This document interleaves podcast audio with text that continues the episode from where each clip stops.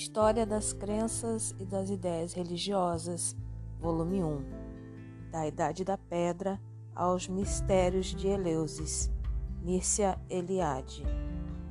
Capítulo 3 As Religiões Mesopotâmicas.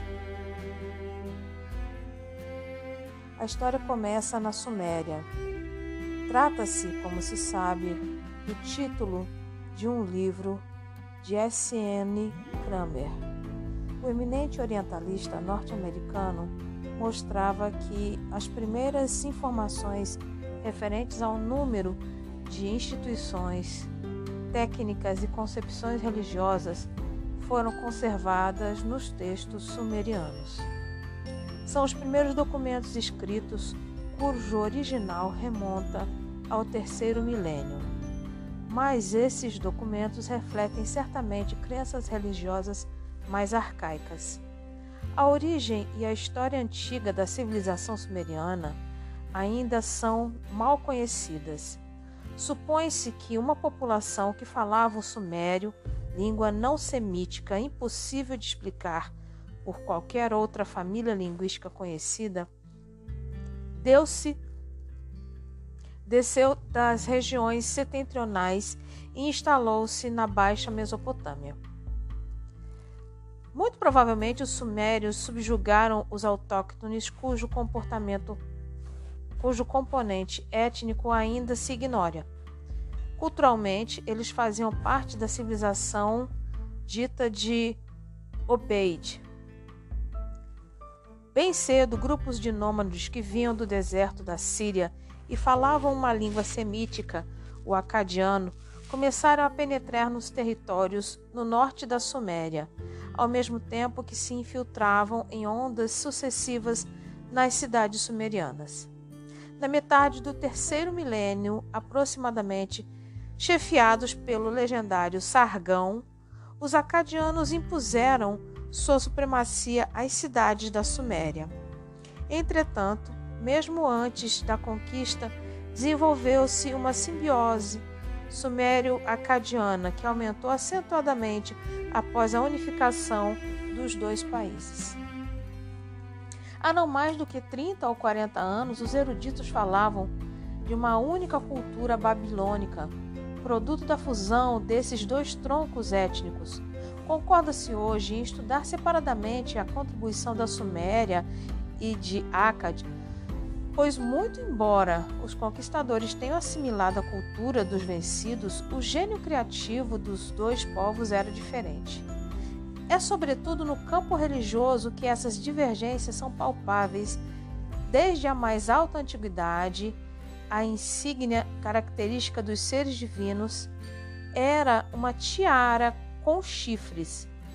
Na Suméria, portanto, como em todo o Oriente Médio, o simbolismo religioso do touro, atestado desde o Neolítico, havia sido transmitido sem descontinuidade. Em outras palavras, a modalidade divina era definida pela força e pela transcendência espacial, isto é, o céu tempestuoso onde rebou o trovão, pois o trovão era assimilado ao mugido dos touros. A estrutura transcendente celeste dos seres divinos é confirmada pelo sinal determinativo que precede seus ideogramas e que representava originalmente uma estrela. De acordo com os léxicos, a significação própria desse determinativo é céu. Por conseguinte, toda a divindade era imaginada como um ser celeste, eis porque deuses e deusas irradiavam uma luz muito forte. Os primeiros textos sumerianos refletem o trabalho de classificação e sistematização efetuados pelos sacerdotes. Há inicialmente a tríade dos grandes deuses, seguida da tríade dos deuses planetários. Dispomos ademais de listas consideráveis de divindades de toda espécie, cujo, a cujo respeito em geral nada sabemos, com exceção dos nomes. Na aurora da sua história, a religião sumeriana já se revelava antiga. Não há dúvida de que os textos até agora descobertos são fragmentados e de interpretação singularmente difícil.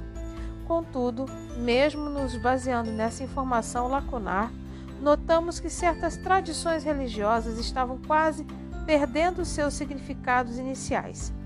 Percebe-se esse mesmo processo na tríade dos grandes deuses constituídas por An, Enlil e Enki. Como o nome indica, An igual a céu. O primeiro é um deus uraniano. Ele devia ser o deus soberano por excelência, o mais importante do panteão, mas An já apresentava a síndrome de um deus otiosos. Mais ativos e atuais são Enlil, deus da atmosfera, também chamado de o Grande Monte, e Enki, senhor da terra, deus dos fundamentos, que fora erradamente considerado deus das águas, porque na concepção sumeriana a terra estava assentada sobre o oceano. Até o momento não se descobriu qualquer texto cosmogônico propriamente dito mas algumas alusões nos permitem reconstruir os instantes decisivos da criação, tal como era concebida pelos sumérios. A deusa Namu, cujo nome é escrito com o pictograma que designa o mar primordial, é apresentada como a mãe que gerou o céu e a terra e a avó que deu à luz todos os deuses. O tema das águas primordiais, imaginadas como uma totalidade dos mesmos, do mesmo, ao mesmo tempo cósmica e divina, é bastante frequente nas cosmogonias arcaicas. Também nesse caso, a massa aquática é identificada a mãe original que gerou, por partogênese, o primeiro casal, o céu, An, e a terra, Ki, encarnando os princípios masculino e feminino. Esse primeiro casal era tão unido que chegou a confundir-se no Eiros Gamos. Da sua união nasceu Enlil, o deus da atmosfera. Outro fragmento nos ensina que este último separou seus pais. O deus An levou o céu para o alto. Enlil carregou consigo sua mãe, a terra. O tema cosmogônico da separação do céu e da terra é também bastante difundido. Nós o encontramos em níveis diferentes de culturas, mas é provável que as versões registradas no Oriente Médio e no Mediterrâneo derivem, em última instância, da tradição sumeriana.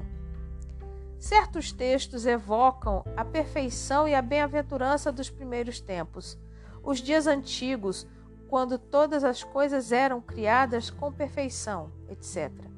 Entretanto, o verdadeiro paraíso parece ser Dilmun, região onde não existe doença ou morte. Lá, nenhum leão trucida sua presa, nenhum lobo foge com o cordeiro, Nenhum enfermo dos olhos repete: Eu sofro dos olhos. Nenhum vigia noturno faz a ronda do local que lhe incumbe guardar.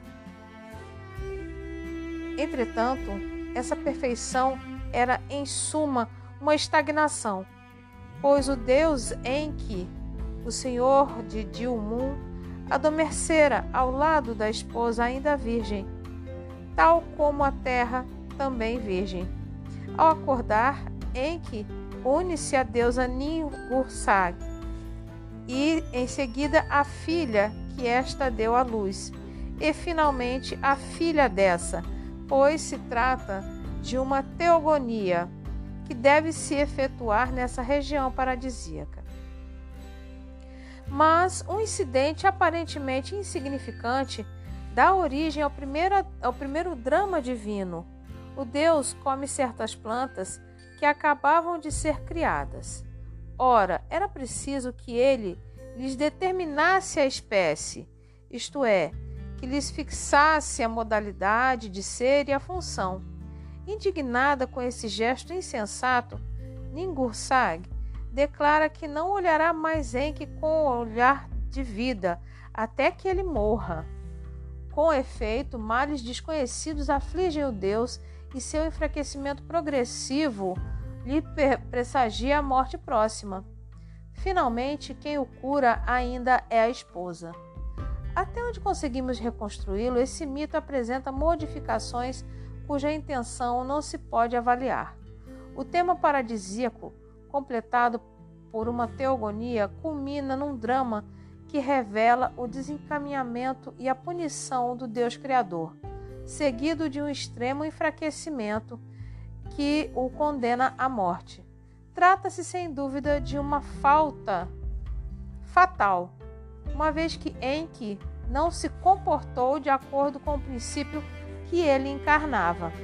Essa falta acarretava o risco de pôr em crise até a estrutura de sua própria criação. Outros textos nos transmitiram as lamentações dos deuses ao caírem vítimas do destino, e veremos mais adiante o risco com que se deparou Inanna ao transgredir as fronteiras de sua soberania. O que surpreende no drama de Enki não é a natureza mortal dos deuses, mas o contexto mitológico em que ela é proclamada. O homem diante de seus deuses. Existem pelo menos quatro narrativas que explicam a origem do homem. Elas são tão diferentes que devemos presumir a pluralidade de tradições. Um mito relata que os primeiros seres humanos brotaram da terra à semelhança de plantas. Segundo outra versão, o homem foi fabricado com argila por certos operários divinos. Em seguida, a deusa Namu modelou-lhe o coração e em que concedeu-lhe a vida. Outros textos designam a deusa Aruru como criadora dos seres humanos. Finalmente, de acordo com a quarta versão, o homem foi formado com o sangue de dois deuses Langa, imolados com essa finalidade. Este último tema será retomado e reinterpretado no célebre poema cosmogônico da Babilônia Enuma Elish. Todos esses motivos são atestados como, com numerosas variantes, quase que no mundo inteiro. Segundo duas versões sumerianas, o homem primitivo partilhava de algum modo a substância divina, o sopro vital, de Enki ou o sangue dos deuses Langa. Isso significa que não havia uma distância intransponível entre o modo de ser da divindade e a condição humana. É verdade que o homem foi criado com o objetivo de servir os deuses, os quais, antes de tudo, necessitavam ser alimentados e vestidos. O culto era concebido como um serviço aos deuses. Entretanto, se os homens não os são os servidores dos deuses, nem por isso são seus escravos. O sacrifício consiste, sobretudo, em oferendas e homenagens. Quanto às grandes festas coletivas da cidade, celebradas por ocasião do Ano Novo ou da construção de um templo, elas possuem uma estrutura cosmológica. Raymond Justin insistiu no fato de que a noção de pecado, o elemento de expiação e a ideia de bode expiatório não são atestados pelos textos. Isso implica que o homem, que os homens não, são não apenas servidores dos deuses, mas também seus imitadores e, por conseguinte, seus colaboradores. Já que os deuses são responsáveis pela ordem cósmica, os homens devem seguir suas injunções, pois elas se referem às normas, aos decretos, me que asseguram tanto o, funcionamento do mundo quanto a sociedade humana. Os decretos fundam, isto é, determinam o destino de qualquer ser, de qualquer forma de vida, de qualquer empreendimento divino ou humano. A determinação dos decretos se realiza pelo ato do Namtar, que constitui a, e proclama a decisão tomada. Por ocasião de cada ano novo, os deuses fixam o destino dos doze meses subsequentes Trata-se, sem dúvida, de uma ideia antiga que encontramos no Oriente Próximo, mas a sua primeira expressão rigorosamente articulada é sumeriana e demonstra o trabalho de aprofundamento e sistematização efetuado pelos teólogos. A ordem cósmica é continuamente perturbada pela grande serpente, em primeiro lugar, a qual ameaça reduzir o mundo ao caos pelos crimes, faltas e erros dos homens que têm de ser espiados e purgados com o auxílio de diversos ritos.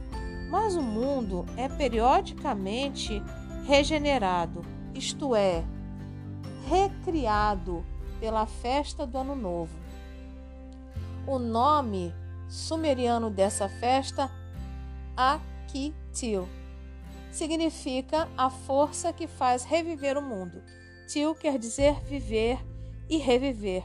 Assim, se, assim sendo, um doente revive, isto é, Sara. Todo o ciclo da lei do eterno retorno é evocado. Encenações mítico-rituais do Ano Novo, mais ou menos análogas, são atestadas em muitas culturas. Teremos a oportunidade de medir-lhes a importância quando analisarmos a festa babilônica, Aquito. A encenação compreende o Eiros Gamos, entre duas divindades padroeiras da cidade, representadas por suas estátuas ou pelo soberano que recebia o título de marido da deusa Inanna e encarnava do Muse, e um hierodulo. Esse Eiros Gamos atualizava a comunhão entre os deuses e os homens. Comunhão, por certo, passageira, mas com significativas consequências, pois a energia divina convergia diretamente sobre a cidade, em outras palavras, sobre a terra, santificava e lhe garantia a prosperidade e a felicidade para o ano que começava. Ainda mais importante do que a festa do Ano Novo era a construção dos templos. Era também uma repetição da cosmogonia, pois o templo, o palácio de Deus, representa o a imago mundi por excelência. A ideia é arcaica e muito difundida. Vamos reencontrá-la no mito de Baal. Segundo a tradição sumeriana, depois da criação do homem, um dos deuses fundou as cinco cidades, construindo-as em lugares puros. Deu-lhes nomes e designou-as como centro de culto. Mais tarde, os deuses contentam-se em comunicar diretamente aos soberanos a planta das cidades e dos santuários. O rei Gudea vê em sonho a deusa Nidaba, que lhe mostra um quadro no qual são mencionadas as estrelas benfazejas, além de um deus que lhe revela a planta do templo. O modelo do templo da cidade são, pode-se dizer, transcendentais, pois preexistiam no céu. As cidades babilônicas tinham seus arquétipos em constelações. Sipar, na de Câncer, Nínive, na da Ursa Maior, Assur, na de Arcturo, etc. Essa concepção está presente em todo o Oriente Antigo. A instituição da realeza, do modo semelhante, desceu do céu ao mesmo tempo que suas insígnias, a tiara e o trono. Depois do dilúvio, ela foi pela segunda vez trazida à terra. A crença numa pré-existência celeste das obras e das instituições terá uma importância considerável para a ontologia arcaica e conhecerá sua mais famosa expressão na doutrina platônica das ideias. Ela é atestada pela primeira vez nos documentos sumerianos, mas suas origens provavelmente mergulham na pré-história. Na verdade, a teoria dos modelos celestes prolonga e desenvolve a concepção arcaica universalmente difundida, segundo a qual as ações dos homens não passam de repetição da imitação dos atos revelados pelos seres divinos. primeiro mito do dilúvio. A realeza teve de ser trazida de novo do céu depois do dilúvio, porque a, a catástrofe diluviana equivalia ao fim do mundo. Com efeito, um único ser humano, denominado Ziusudra na versão sumeriana e Unitapshin na versão acadiana, foi salvo. Mas, ao contrário de Noé, não lhe foi permitido habitar na a nova terra que emergiu das águas. Mais ou menos divinizado, desfrutando em todo caso da imortalidade, o sobrevivente é transferido para a região de Dilmun, Zilzudra, ou para a foz dos rios, Utnaspstin. Chegaram-nos apenas alguns fragmentos da versão sumeriana. Apesar da reserva ou da oposição de certos membros do panteão, os grandes deuses decidem destruir a humanidade com o dilúvio. Alguém evoca os méritos do rei Zilzudra, humilde, submisso e piedoso. piedoso. Instruído por seu protetor, Zilzudra ouve a decisão determinada por An e Enlil. O texto é interrompido por uma extensa lacuna. Provavelmente Zilzudra recebeu indicações precisas referente à construção da arca. Após sete dias e sete noites, o sol aparece de novo e Zilzudra se prosterna diante do deus solar Utu. No último fragmento conversado, é, no último fragmento conservado, An e Enlil conferem-lhe a vida de um deus e o sopro eterno dos deuses e o instalam na fabulosa região de Dilmun. Voltamos a encontrar o tema do dilúvio na epopeia de Gilgamesh. Essa obra famosa, muito bem conservada, torna ainda mais evidentes as analogias com o relato bíblico. Provavelmente estamos diante de uma fonte comum e bastante arcaica. Como se sabe, desde as compilações de R. Andre e H. Usner e J. G.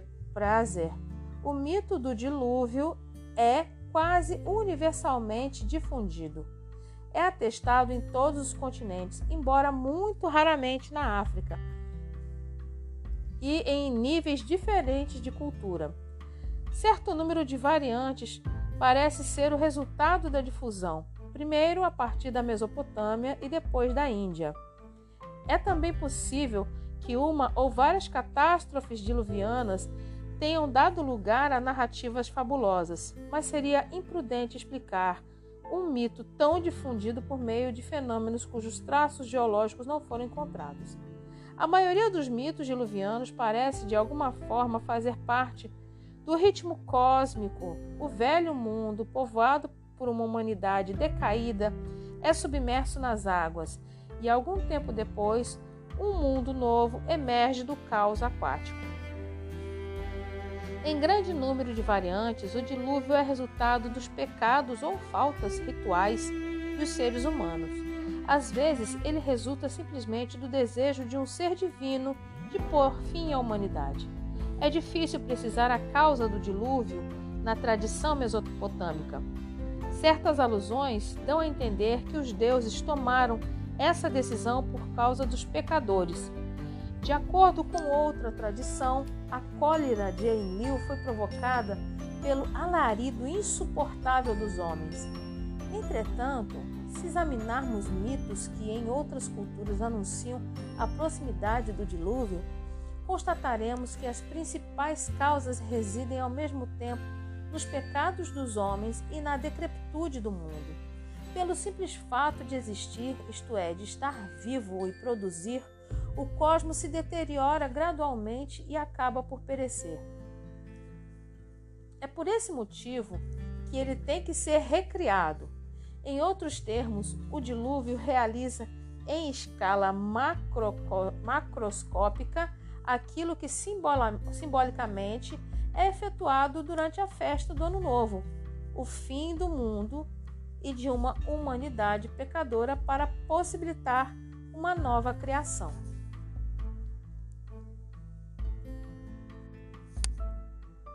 A descida aos infernos, Inanna e do Muse. A tríade dos deuses planetários compreendia Nana Suen, a lua, Utu, o sol, e Inanna, deusa da estrela Vênus e do amor. Os deuses da lua e do sol conhecerão seu apogeu na época babilônica.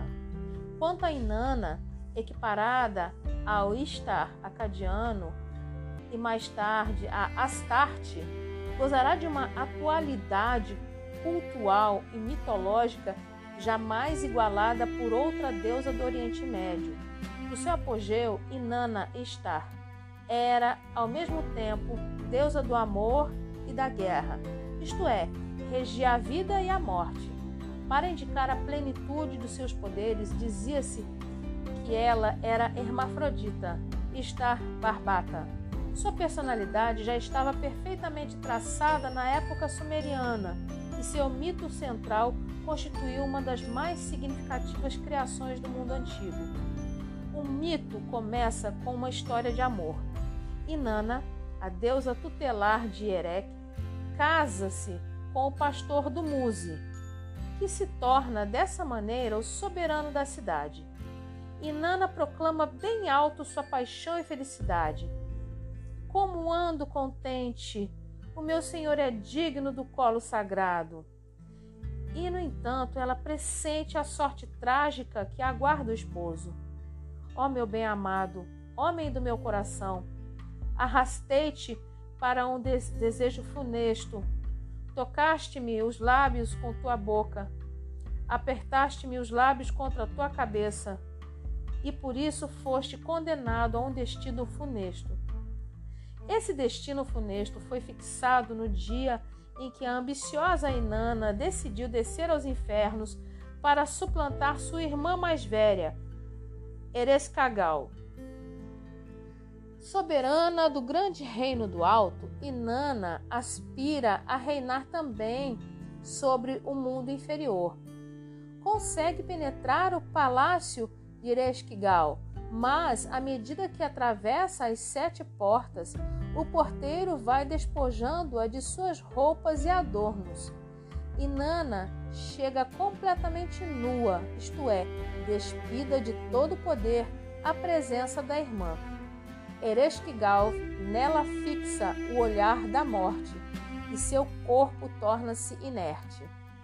Ao fim de três dias, sua devotada amiga, Nishurbu,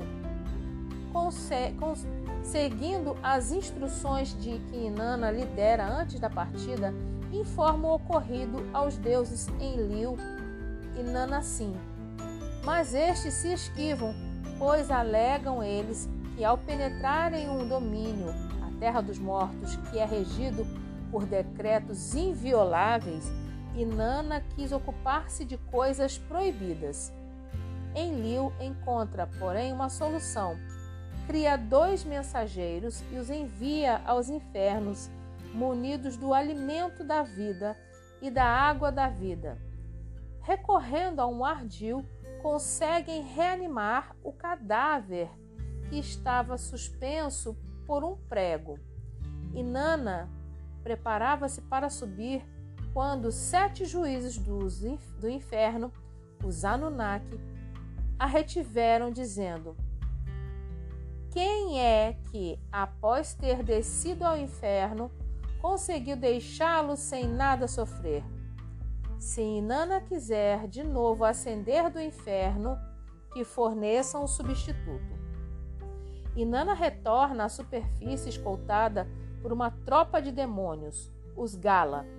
Estes deveriam levá-la de volta ao inferno caso ela não lhes fornecesse um outro substituto divino. Os demônios quiseram primeiro apoderar-se de Nishubur, mas Inanna os impediu. Em seguida, dirigiram-se para as cidades de Uma e Badtibira. Aterrorizadas, as divindades tutelares põem-se de joelhos diante de Inanna, suplicantes e a deusa apiedada decide ir procurar um refém em outra parte.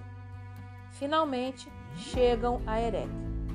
Com surpresa e indignação, Inanna descobre que Dumuzi, em vez de lamentar-se, estava sentado no trono dela, ricamente vestido, satisfeito, como se teria dito, de ser o soberano único da cidade.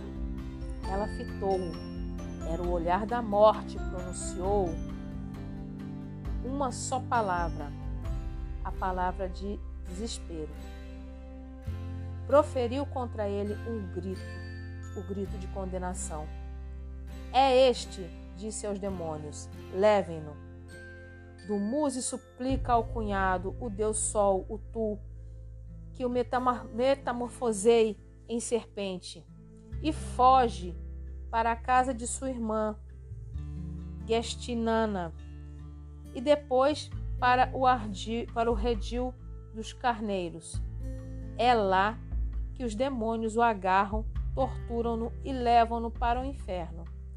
Uma lacuna no texto impede-nos de conhecer o epílogo. Ao que tudo indica, foi Ereshkigal que, comovida pelas lágrimas de Dumuzi, suavizou seu triste destino, decidindo que este só ficaria metade do ano no mundo inferior e que sua irmã, Gestinana, o substituiria durante a outra metade. O mesmo mito, mas com algumas divergências significativas, é narrado na versão acadiana da descida de Istar aos infernos. Antes da edição da tradução dos textos sumerianos, acreditava-se que a deusa se dirigiu para a terra sem retorno após a morte de Tammuz, exatamente para trazê-la de volta. Certos elementos ausentes na versão sumeriana pareciam encorajar uma interpretação desse gênero. Em primeiro lugar, as consequências desastrosas do cativeiro de estar salientadas na versão acadiana. A reprodução humana e animal cessou totalmente depois do desaparecimento da deusa. Podia-se ver nessa calamidade as consequências da interrupção do Hierosgamos entre a deusa do amor e da fertilidade, da fertilidade e Tammuz, seu querido esposo. A catástrofe tinha proporções cósmicas e na versão acadiana são os grandes deuses que, apavorados com o iminente desaparecimento da vida, tiveram que intervir para libertar Istar. O que surpreende na versão sumeriana é a justificação psicológica, isto é, humana, da condenação de Dumuzi. Tudo parece explicar-se pela cólera de Inanna ao encontrar o esposo gloriosamente instalado no trono dela.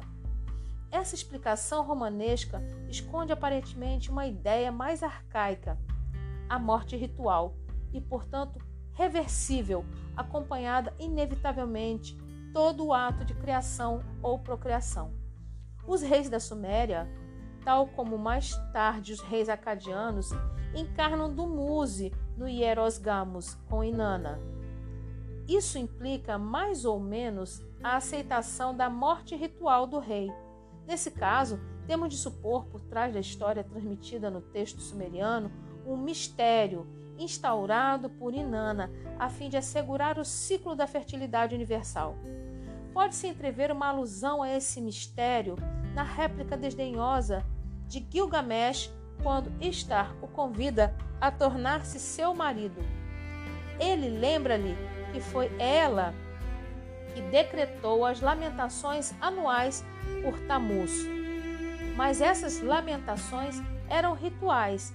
Chorava-se a descida do jovem Deus aos infernos no dia, no, no dia 18 do mês de Tamuz, junho ou julho, embora se soubesse que ele retornaria à superfície seis meses depois. O culto de Tamuz estende-se mais ou menos por todo o Oriente Médio. No século VI, Ezequiel 7,14 lança invectivas contra as mulheres de Jerusalém que se lamentavam nas próprias portas do templo. Tamuz acaba por assumir a figura dramática e elegíaca dos jovens deuses que morrem e ressuscitam anualmente. Porém, É provável que seu protótipo sumeriano tivesse uma estrutura mais complexa. Os reis que o encarnavam e, por conseguinte, compartilhavam o seu destino celebravam todos os anos a recriação do mundo. Ora, para poder ser criado de novo, o mundo deveria ser destruído. O caos pré-cosmogônico implicava igualmente a morte ritual do rei, sua descida aos infernos.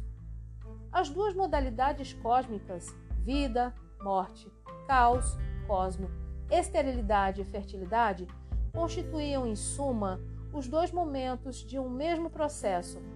Esse mistério, compreendido após a descoberta da agricultura, torna-se o princípio da, de uma explicação unitária do mundo, da vida e da existência humana. Ele transcende o drama vegetal, visto que também governa os ritmos cósmicos, o destino humano e as relações com os deuses. O mito narra o fracasso da deusa do amor e da fertilidade em conquistar o reino de Ereshkigal, isto é, em eliminar a morte. Consequentemente, os homens, bem como certos deuses, devem aceitar a alternância vida-morte. Do Muse, Tammuz, desaparece para reaparecer seis meses mais tarde. Essa alternância presença e ausência periódicas do Deus era suscetível do constituir mistérios que envolviam a salvação dos homens, o seu destino pós-mortem. O papel de Dumuse, Tammuz, ritualmente encarnado pelos reis sumério-acadianos, foi considerável, pois havia efetuado a aproximação entre as modalidades divina e humana. Posteriormente, todo ser humano podia ter a esperança de desfrutar esse privilégio reservado aos reis.